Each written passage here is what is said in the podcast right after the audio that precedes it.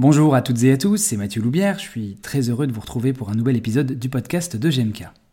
Voici le second volet de la série consacrée au placebo avec Bastien Amizé. Si vous n'avez pas écouté le premier, courez vite vous rassasier, vous en apprendrez beaucoup sur la définition et les différents tips à utiliser durant vos soins. Si vous l'avez déjà écouté, vous découvrirez ici la suite de l'entretien. Il est question de nocebo, d'éthique et de conseils pour enseigner le placebo. Comme d'habitude, retrouvez d'autres épisodes, des cours gratuits, du contenu sur notre site internet www.gem-k.com dans la rubrique blog. N'hésitez pas à partager, liker, commenter euh, ce podcast et pour ne rater aucun nouvel épisode, abonnez-vous quelle que soit votre plateforme d'écoute.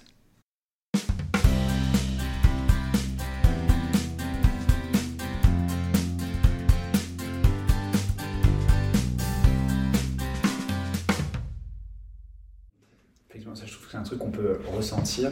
Euh, moi, à titre personnel, par exemple, euh, le fait que je sois intervenant en formation initiale et continue, euh, ça a un impact majeur sur, sur mes patients, j'ai l'impression, parce que ça arrive relativement souvent. qui me disent ah oui mais vous donnez des cours à quel endroit alors quand tu dis que tu bouges un tout petit peu même dans une ville pas trop loin tout de suite c'est s'il bouge et qu'il est important alors que ça n'a absolument rien à voir moi, c'est pas, par exemple, je mets vraiment en valeur dans, mon CV, alors que je donne pas non plus des centaines de cours, c'est pas, c'est pas mon activité principale. Mais c'est vrai que le côté professeur joue assez, assez bien là-dessus, parce que on part du principe que si quelqu'un est capable d'enseigner, c'est déjà qu'il a un certain niveau de maîtrise dans son, dans son domaine. Donc ça, ça fonctionne assez bien de, de jouer là-dessus aussi. Et aussi l'effet de rareté et la rémunération. Alors là, c'est le tarif et la durée même des séances qui va jouer dessus. Alors le tarif, on ne sait pas forcément si c'est euh, véritablement un gros effet placebo ou si c'est un effet de dissonance cognitive. C'est-à-dire de se dire que le patient va mettre beaucoup d'argent dans le soin et que finalement pour se protéger, euh, de se dire ben, j'ai pas euh, claqué, je sais pas, 60 euros dans le vide pour un thérapeute, il va s'auto-stimuler dans, dans le mieux-être. Mais sinon, ça joue énormément aussi. Donc vivement la séance de kiné à 50 euros. Ça serait bien. Voilà, si derrière, euh, comme d'habitude, tout le monde y a accès facilement. Exactement. On aimerait tous, mais voilà. Euh, donc là, tu as donné vraiment énormément d'éléments euh, de contexte. J'aimerais juste revenir sur cette question morale ou éthique. Hmm. On parlera plus d'éthique pour nous, je pense. sur, quand on entend tout ça, peut-être que certains et certaines pourraient se dire, oui, mais bon, finalement, on met en place plein de trucs pour, entre guillemets, tromper ou manipuler les gens et forcer un effet placebo. Et euh, c'est vrai que c'est une question qu'on pourrait se poser. Où est-ce qu'on s'arrête Doit-on le faire ou pas? Alors, j'ai pas la réponse pour te le dire, parce que finalement, l'éthique, c'est un, échange. C'est pour ça d'ailleurs que, que j'anime ces, petites micro-conférences-là et que c'est toujours, toujours instructif, en fait, de, dialoguer. Euh, on peut dire, dans tous les cas, il faut faire attention à ce que j'appelle le sophisme du pragmatisme. C'est-à-dire ne pas penser que finalement, si le patient va mieux, on peut tout se permettre. Ça, c'est très important. Après, euh, l'intérêt de l'effet placebo, c'est vraiment son, je trouve son, avantage, c'est qu'il est présent aussi dans les soins vraiment qui ont une efficacité spécifique. Donc je pense qu'on peut l'optimiser jusqu'à un certain point, surtout ne pas créer de dépendance ou de fausses croyances chez le patient. Et ça, c'est cette, cette mesure-là qui est compliquée à, à, mettre en place. Je pense qu'à partir du moment où le patient commence à être trop demandeur d'une technique ou trop, trop ancré dans dans notre façon de, penser, trop, trop suspendu à nos paroles, finalement, je pense que c'est là où il faut commencer à, réduire un peu le, curseur. Mais j'ai pas, j'ai pas la réponse en fait finalement pour te dire euh, jusqu'où on peut aller, jusqu'où on peut, euh, on peut déclencher ça. L'important reste euh, de toujours voilà, respecter le patient et ne pas, ne pas générer d'effets nocebo derrière ou de, de, fausses croyances qui déclencheraient en fait chez le patient ben, des, euh, des difficultés après à choisir ses traitements, des difficultés à, changer de thérapeute par exemple, des choses comme ça. Il y a une dépendance dans le, dans le soin. Dans tu disais, ouais. Euh, justement, cet effet nocebo euh, et ces, croyances, est-ce qu'on sait quel type de quel type de, effet on peut avoir au niveau euh, au niveau nocebo, quel type d'éléments vont augmenter cet effet nocebo Alors, l'effet là, là, tu parles de l'autre côté, donc du jumeau magnifique. Euh, l'effet nocebo, on a beaucoup des nocebo par anticipation. Alors, finalement, optimiser l'effet placebo et éliminer l'effet nocebo, ça joue beaucoup sur la communication, qu'elle soit verbale ou non verbale. Mhm.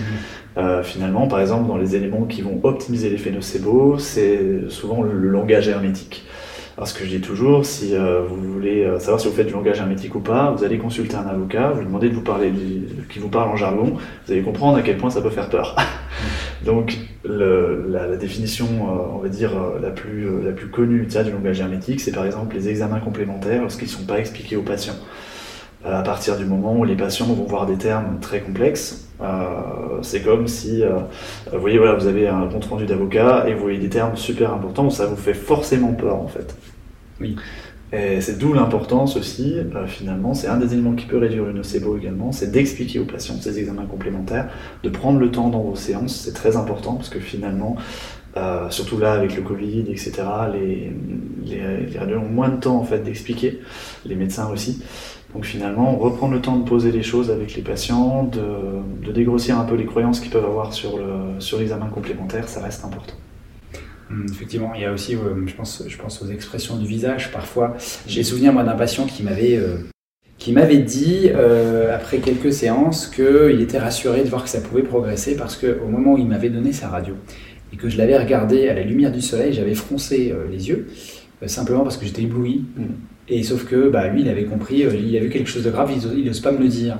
Et parfois, c'est vrai que malgré nous, on va dire, faire, utiliser des mots, hein. c'est très à la mm. mode ça, il y a des mots qu'on essaie de limiter, qui peuvent avoir un impact majeur sur la progression. Exactement. Et puis aussi, euh, dans, le langage, on a aussi des, termes qu'on utilise, par exemple, quand on parle de positivité ou négativité des tests. Souvent, quand on dit qu'un test est négatif, pour nous, c'est que donc on n'a pas de réponse au test, donc c'est plutôt positif finalement. Ça, ça exclut une, une pathologie ou ça exclut un problème.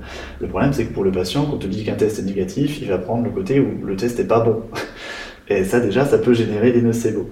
Pareil, on a tendance des fois à, à lancer sur le ton de la, blague des petits éléments en disant ben, le genou il est foutu, euh, vous avez le dos en compote, etc. etc. Faut faire attention aussi à ça parce que ça peut générer aussi un nocebo dans. On a quand même cet argument d'autorité dont il faut faire attention quand on donne l'information au patient. Hmm. Même quand, en fait, la plupart des effets nocebo qu'on va faire, ils sont souvent inconscients, hmm. finalement. Donc c'est pour ça, c'est d'autant plus compliqué, des fois, de changer, euh, de, s'en rendre compte. Parce qu'on se rend compte après, ou des fois, moi je vois ça avec mes stagiaires, des fois c'est mes stagiaires qui me disent, tiens, ben, comme, je les forme un peu à, cet effet-là, ils me disent, ben, tiens, ça c'était peut-être nocébogène. Et finalement, c'est intéressant aussi d'avoir ce retour-là. Ok, donc c'est vrai qu'il y a ce, penchant négatif euh, qu'il faut faire euh, attention. Donc l'idéal c'est de stimuler l'effet placebo et limiter l'effet nocebo. Voilà, c'est ça. En fait, on a même une étude, c'est Kapchuk, je crois, qui, met, euh, qui dit NMS placebo, avoid nocebo. C'est vraiment ça dans notre pratique. Si on veut être, complet, c'est pour ça que ne se focaliser que sur l'optimisation du placebo, ce serait prendre que 50% du, du problème, voire même un peu plus. Parce que on sait que lorsqu'un nocebo, lorsqu'on a créé un effet nocebo chez le patient, on a beaucoup, on va avoir énormément de mal à le faire passer. Euh, on, l'a déjà tous eu avec des patients, des patients qui vont, qui vont dire, par exemple, mon genou, mon genou est foutu, mon genou est cassé. Et bien finalement, on aura beau tout mettre en place pour, euh, pour euh, essayer de casser ça, ben finalement, il va toujours revenir à cette, à cette eh idée-là. Et on sait que finalement, faire passer un nocebo, ça demande beaucoup, beaucoup de temps. Mm. Ça demande déjà au départ peut-être d'occulter un peu le nocebo, après de déconstruire, le déconstruire, enfin de, d'exposer ensuite au placebo. C'est très long et il y a peu de pourcentage de réussite. D'accord. Eh ben, tu vois, je savais pas. Donc c'est pour ça, c'est toujours enseigner le placebo, c'est très important. Enseigner le nocebo, c'est indispensable. Mm. Ok, euh, justement, tu parles d'enseignement et ça me permet de faire une transition vers euh, ces. Euh, ces ateliers que tu animes. Qu'est-ce qui t'a motivé à créer un atelier autour de ces questions? Eh bien, finalement, euh, ce qui m'a motivé, c'est au départ, déjà la passion que j'ai pour les, pour les effets contextuels, et puis en même temps, je me suis rendu compte à quel point on avait tous des croyances sur, sur l'effet placebo, et on avait, c'était des croyances très, très différentes en fait. On va retrouver chez les différentes catégories de professionnels de santé des croyances particulières, et puis dans la population générale, pareil, c'est très, euh, c'est très ambivalent en fait. Et euh, je me suis senti euh, un peu, je me suis dit, ce serait intéressant de mettre en, lien toutes ces croyances, puis de discuter autour de ça, et puis de voir si on pouvait ben, changer un peu la, vision de l'effet placebo et de l'effet nocebo. Et puis une autre motivation, c'est que pour utiliser le contexte, il faut aussi chercher plus, plus de qualité dans le soin finalement, retrouver une notion de prendre ben, du, du, care chez les patients, vraiment de prendre soin des gens, euh, retrouver une écoute, retrouver finalement ce qui pour moi est la base du soin, mais qu'on a tendance, pour plein de raisons, qu'elles soient socio-économiques, qu'elles soient en termes de temps, ou personnel, qu'on a tendance des fois à mettre un peu de côté malheureusement. Hmm. Et euh, comment tu organises tes sessions euh?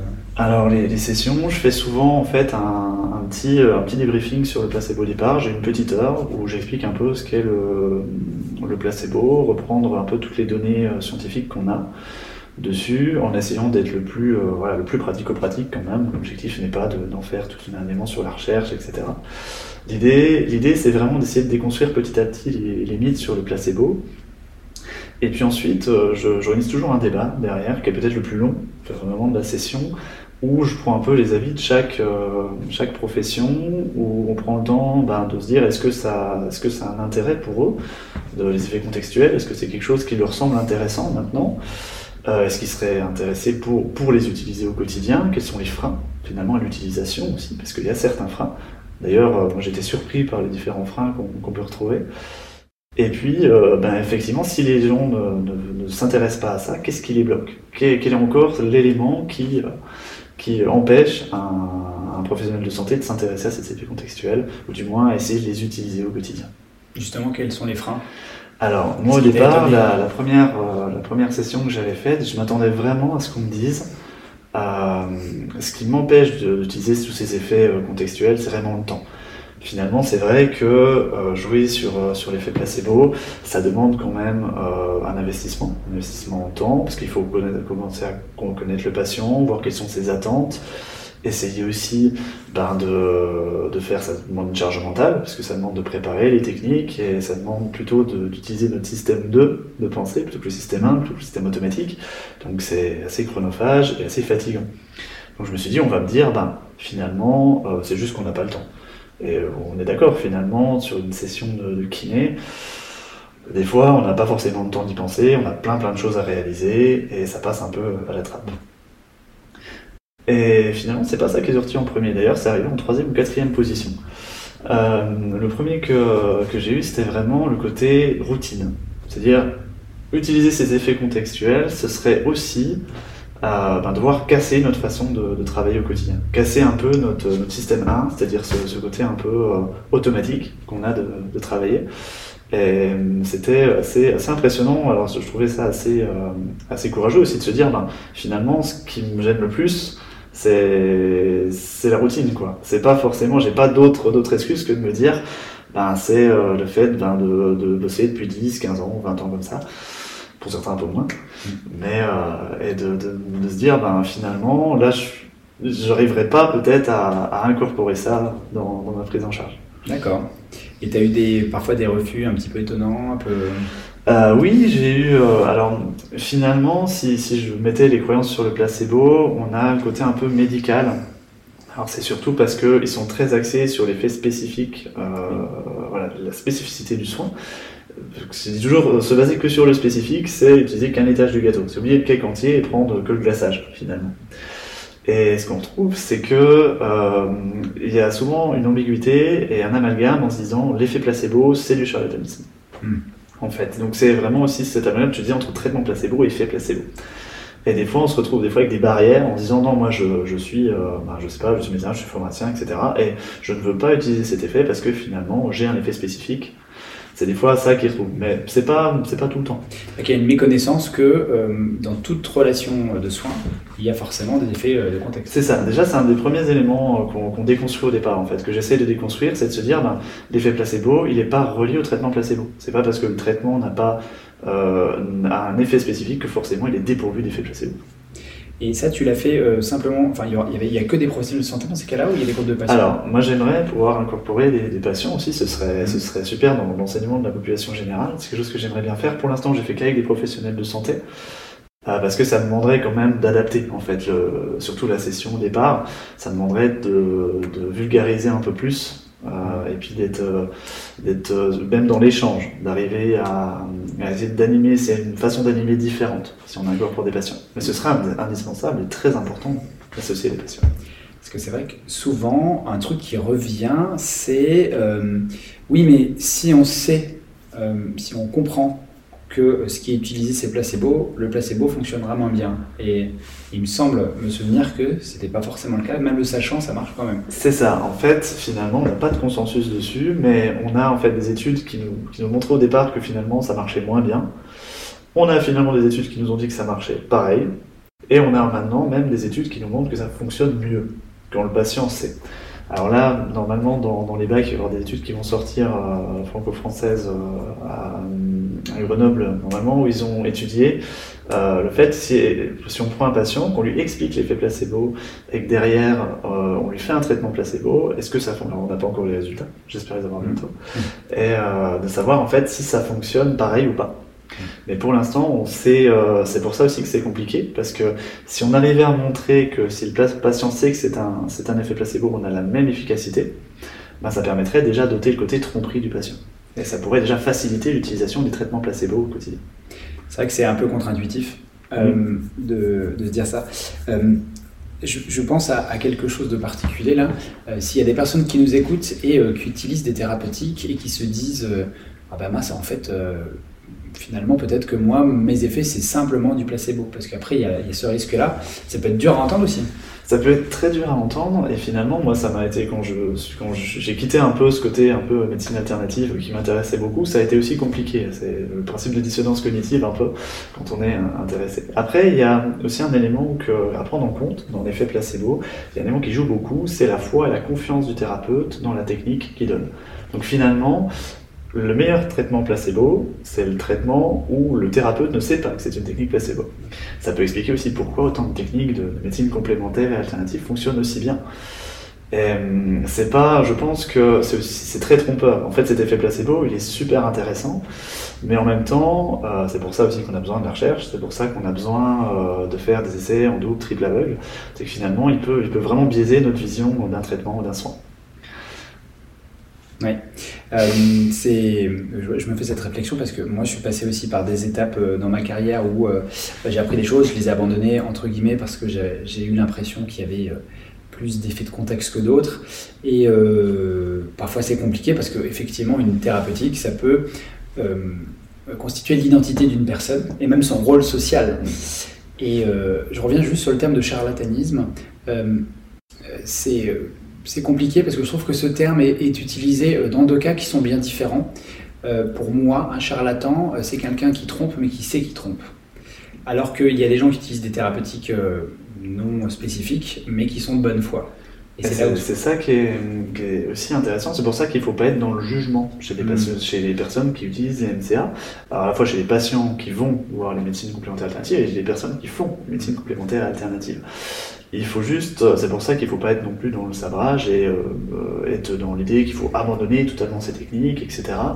Il faut juste prendre le temps à la fois d'éduquer. Finalement, c'est ça qui va être le plus important, éduquer à l'esprit critique, notamment les professionnels de santé. Ça va être un élément important.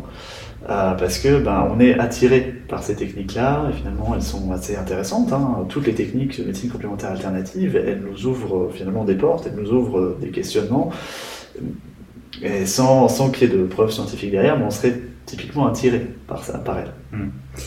C'est vrai. Je pense que pour l'instant, on a réussi à ne froisser personne en parlant de méthode de Monsieur Truc ou euh, Madame hmm. Machin. Donc, on va essayer de continuer. on va faire attention. Euh, justement, selon toi, bon, j'imagine que tu vas me répondre oui, c'est important, intéressant de former au placebo euh, les étudiants de la population.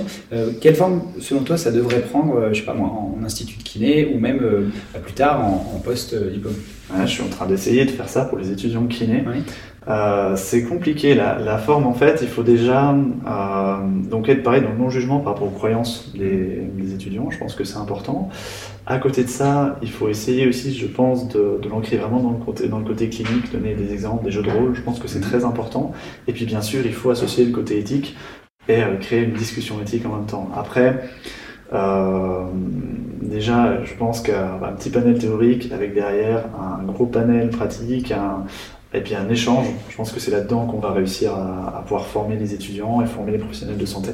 Mm. Je pense que finalement l'échange sera peut-être plus important même que le, savoir, le savoir donner. Parce que j'imagine, tu as cité Nicolas Pinceau et, on a parlé de Léo tout à l'heure qui sont euh, sur Grenoble. Euh, peut-être que dans leur institut, euh, alors je sais qu'il y a des cours de pensée critique, mais j'imagine qu'il y a aussi des interventions autour du placebo, donc peut-être que ça se fait déjà spécifiquement une intervention centrée là-dessus. Oui, alors je sais qu'ils interviennent bah, même sur tous les, tous les IFMK, euh, en Bourgogne-Franche-Comté, je crois, et puis également, je pense, sur Grenoble. Euh, après, moi, j'aimerais, j'aimerais pouvoir apporter plutôt le côté vraiment clinique et essayer de l'application voilà, l'application concrète sur le terrain. Euh, j'aimerais pouvoir aussi développer derrière bah, une formation pour les professionnels de santé finalement, euh, à la fois euh, voilà, pour apprendre à les optimiser et puis à, être vraiment dans un, dans un, débat, dans un échange. Je pense que ce serait, ce serait quelque chose de très, très formateur et très intéressant, à la fois même pour l'esprit critique finalement. Mm. Comprendre l'effet placebo, ça nous donne déjà des données pour comprendre pourquoi une technique marche ou pas.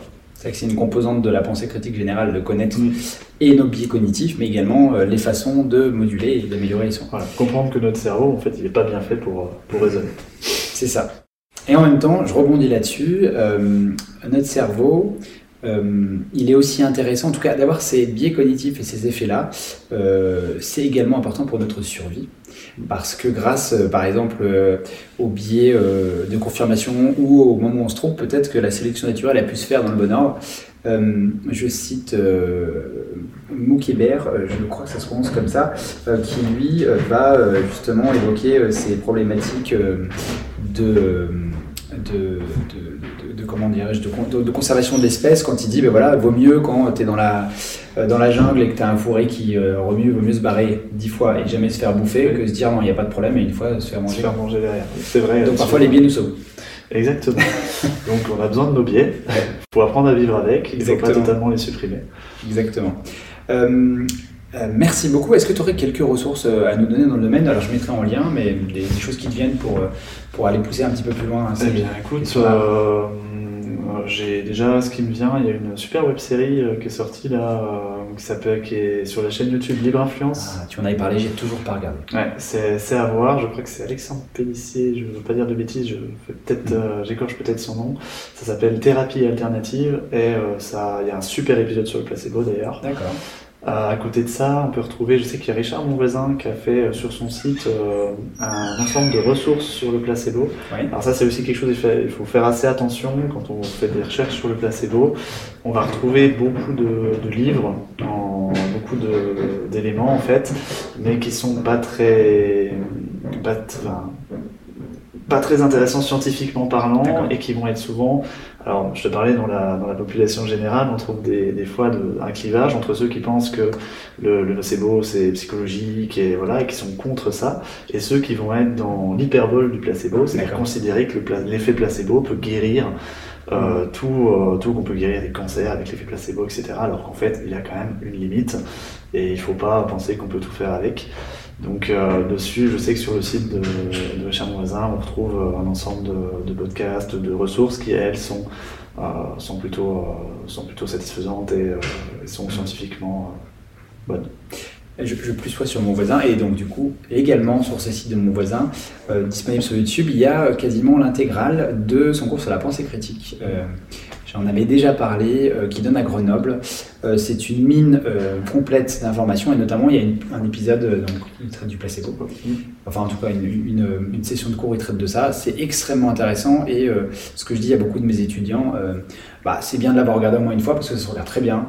C'est très pratique, il y a des choses de notre vie quotidienne, il fait des, des, liens avec des séries, des épisodes, des trucs comme ça. Enfin, c'est vraiment moi, j'ai adoré regarder. C'est vraiment, enfin, en termes pédagogiques, super intéressant. Et puis, moi, je m'en aussi euh, vis-à-vis du, livre avec euh, Richard Moisin, oui, Nicolas Pinceau, tout ce que vous n'avez jamais voulu savoir sur les thérapies manuelles, qui est oh, c'est un peu ma Bible, on va dire ça comme ça. c'est un best-seller. voilà, ça, coûte vraiment pas cher. Et ce que je dis souvent aux étudiants, c'est qu'il faut que vous ayez eu ça avant d'aller au diplôme déjà avec ça. C'est une, une, belle, euh, une belle pierre justement à la progression. Euh, alors, quels sont tes projets pour la suite, même si tu l'as un peu évoqué? Euh, ben, Les projets pour la suite, euh, pour l'instant, ça va être d'essayer de faire un, TP sur les, sur les effets contextuels aux, étudiants, à trouver la façon de le faire, la logistique, ça demande quand même, c'est assez complexe dans la, dans la réalisation, surtout dans, dans le côté quel est le type d'enseignement, comment on peut les, les faire réfléchir autour de ça. Euh, puis après, ben, ce sera euh, essayer de trouver pour les professionnels de santé, essayer de, les étudiants vont me servir de cobaye. Et après, j'essaierai de faire quelque chose pour les, pour les pros de santé. Et essayer, voilà, de, de continuer un peu ces, ces micro-conférences un peu partout. Ah bah super, on va se donner rendez-vous prochainement. Bah, avec, ça. avec plaisir. Euh, J'aime bien poser cette question à la fin de mes, mes, mes discussions. Euh, le coup de la baguette magique. en fait, la plupart des gens me répondent la même chose. Alors, si tu réponds quelque chose d'autre, si je te donnais une baguette magique aujourd'hui, je te donnais la possibilité de changer dans ton parcours pro une chose, et éventuellement, si as la, tu peux faire la même chose pour la profession.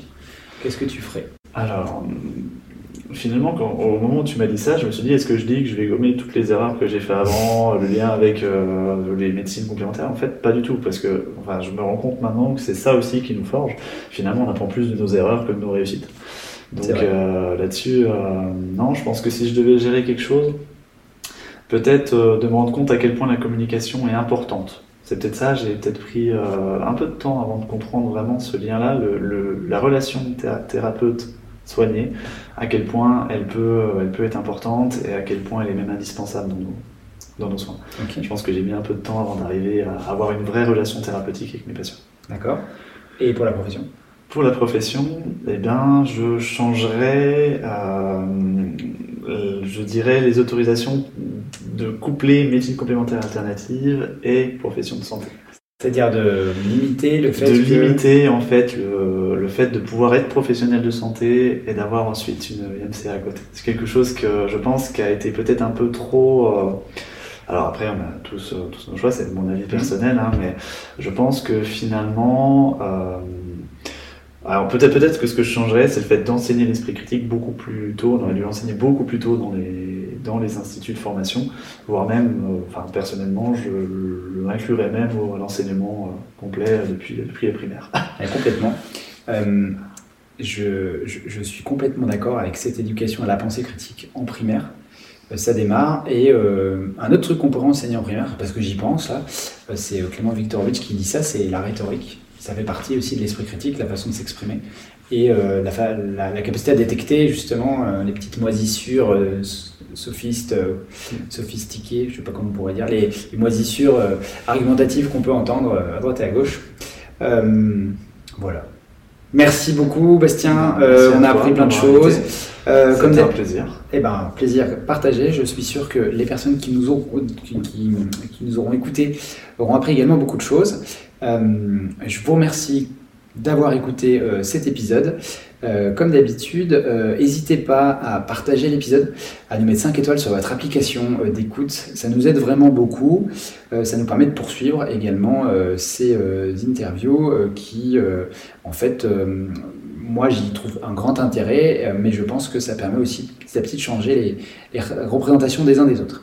Je vous dis à bientôt pour un prochain épisode et encore merci Bastien. À plus tard. Merci à toi.